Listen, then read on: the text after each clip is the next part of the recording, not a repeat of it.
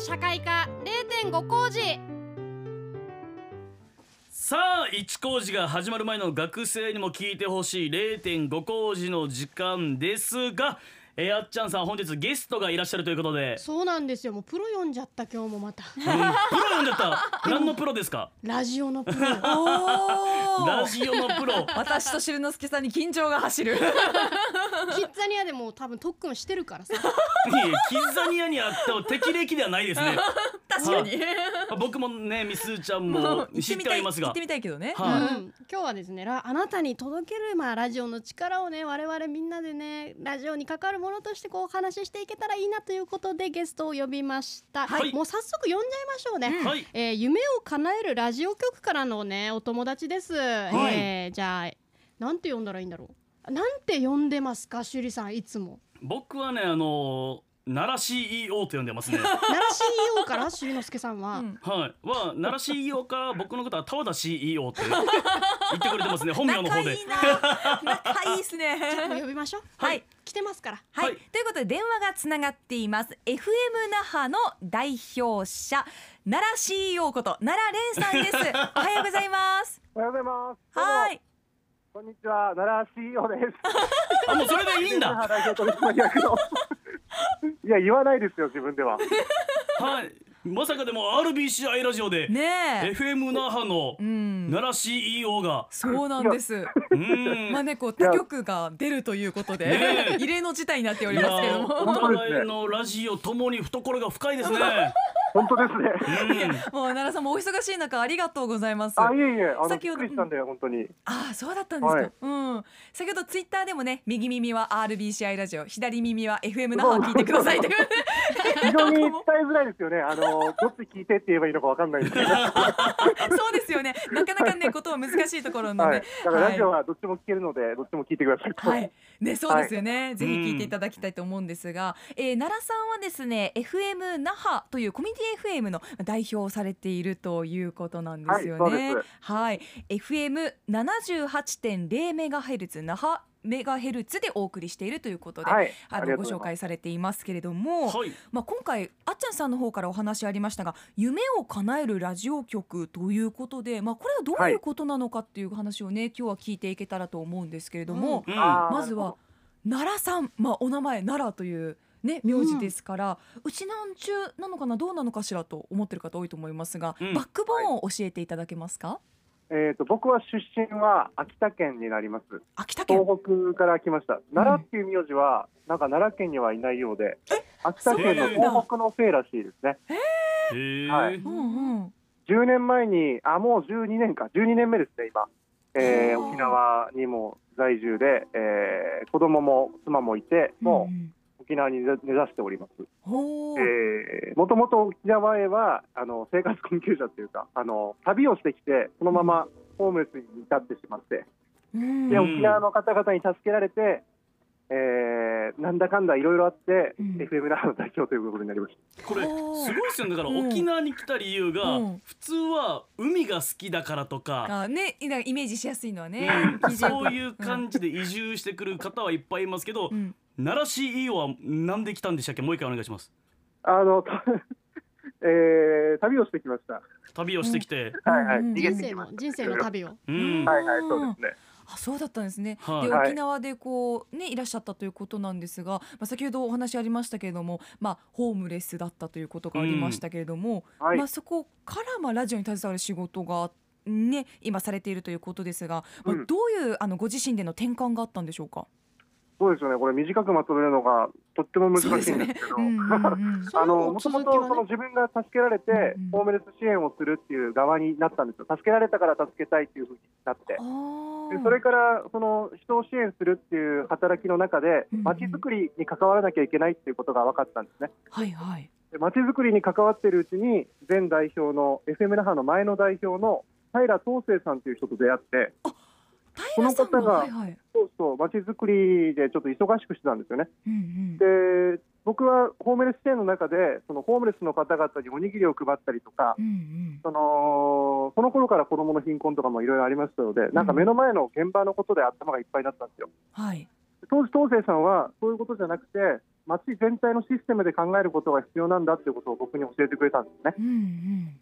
それが、あのラジオでのつながり、ラジオで見えるところがすごく大きかったっていう聞いて、そうせさん、まちづくり忙しいから正直ラジオやめたいみたいなこと言ってます。あそうなん ですかででじゃあじゃあ一緒にやりましょうということで経営を受け継いで、あの FM 那覇をやるってことになったんですね。あそうだったんですか。うん、根本には僕はそのまちづくりとか地域の問題を解決したいっていう気持ちがあって、うん、えー、FM 那覇に入ってきて、それであなたの夢を叶えるラジオ局っていうキャッチコピーを立てました。あこの夢を叶えるという言葉かなり印象的なんですが、奈良さんご自身もラジオによって夢が叶ったななど経験されたことはあるんでしょうか？えー、っとですね、この夢を叶えるっていう意味がそのあのなんだろう自分が目標に目標にしてたことを達成してほしいという意味のだったんですね。うんうん、えーと、夢を叶えるなんかパティシエになるとか消防士になるってそういう意味じゃなくて、うん、目標を達成できるラジオ局にしたいっていうのを思って、うん、それでパーソナリティだったらパーソナリティとして喋るコミュニティ FM で喋るときにやっぱりなんか目標があってくるわけですよね。自分の活動とか、自分の、えー、その PR をしたいとか、うんうん、そうそうある。その目標を叶えましょうっていうラジオ局にしましょうっていうのがあった。それがリスナーにもスポンサーさんにもみんなその目標があってここに集ってるんだ、うん、その目標を大事にしようっていう意味が、うんうん、あなたの夢を叶えるラジオ局っていうキャッチコピーに至ったということです。あラジオというものを、まあ、自己表現だったり実現だったりその手段の一つにしてほしいとそういう思いが込められてるということですね。はいはい。当たり前のことだと思うんですけど、意外とラジオ局に来る人で、うん、あの番組持ちたいっていう人が、うん、あのただユンタクしたいっていう人も意外といたりするんですよ。うん、ああそうですよね。そうそうそれも OK なんですけど、うん、えー、どんな目標がありますかって聞くと結構深くなったりするんですよね番組の質が。うんうん、あそっか何のために喋るんだったっけって考えてもらえたりする。だからこれを、えー、この言葉であの番組をもっと深めたいと思ってこういうコピーを立てました。あそうだったんですか。はい。あっちゃんさんと奈良さんまたお知り合いということですけれども。そうですね。あっちゃん、うん、はい。とてもあのふざけさせていただいてます普段かなんですね。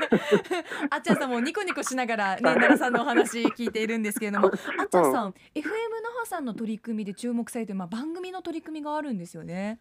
はい、そうなんですよね。あの奈良さんとあのただマリオカートをするお友達なので、普通の友達だ。いや本当に友達。すみませんね、ちょっとあれなんです真面目なこと言うの恥ずかしいなと思いながら言うんですけどいやいやいやずるいずるいですよ防災の時とか台風であったりとか、まあ、年越しであったりとかそういった時に夜中をね深夜の時間帯をずっとこう語りかけるようにお話しする奈良さんの番組があって、うん、で、うん、その時に何かあったら全然電話してきていいからねとかっていうことを結構常に発信されてるのがすごいいいなと思っていて、うん、でその時にこの一人でいる人とか何かもがいている人とか何か一人でいるんだけれども一人になりたくないような人がラジオをこう心の拠り所にするような、うん、そんなことを許容してくれるような語りだなと思って、うん、あれいいなっていつも思ってるんですよね。ありがとうございます。うん、まあ実際それを始めてからいろんな電話がかかってきて一番多いのが、はい。お金貸してくださいっていう電話が多くて、うん、割とお金貸してくださいが多かったですけど、まあでも電話してくださる方多いです。はい。また 年越しの放送も行っていると聞きましたけれども。はい。あのな大体台風の時とか、うん、その年越しとかこう、えー、たなんかねあの年越しって賑やかじゃないですかとても。はいうんうん、でこうワクワクするんですけど、なんか人が孤独だと思う時っていうのは、うん、僕雑踏の中にいる時だと思ってるんですよ。人がいっぱいいる時に孤独を感じると。周りがワイワイしてる時ね。そうそう、うんうん、年越しって結構孤独を感じやすい時もあるよなって思ってて、うんうん、でラジオでできることはなんか賑やかにあのあもちろん賑やかなのも必要なんですけど、うんうん、コミュニティ FM の中でやるとしたら賑やかに盛大にやるよりかはもっとなんかこうそういう人たちに寄り添うような、うん、普通になんか静かにやる年越しもいいんじゃないかなと思ってだだるゆるくやるような。っていうのも思っていて FM 那覇はそういう年越しっていうのを去年から、あのー、静かにあもう年越しましたねみたいな。感じの気づいたらもう12時半みたいな、ね。これ、うん、でしたねみたいな。面白い、まあ、うん。今年もよろしくお願いしますねみたいな感じのやつをやろうというふうに決めてますね。言葉にするのはとても難しいんですけども、うんうん、なるべくそういう気持ちになったことも僕もあるし、うんうん、なんかリスナーもそういう感じの年越しもいいんじゃないかって思っていて。うん。うんラジオで気づいたら年越してましたねって 斬新ですね。ねなかなかないですよね。そうですね、カウントダウンしたくないんですよね。これ今年もあるんですか？今年はですねカウントダウンしないですけど、うんうん、まあ、その放送ギリギリ、ま、あ0時まで一応やる予定ですね。ああ、そうなんですか。しない。カットしないものの、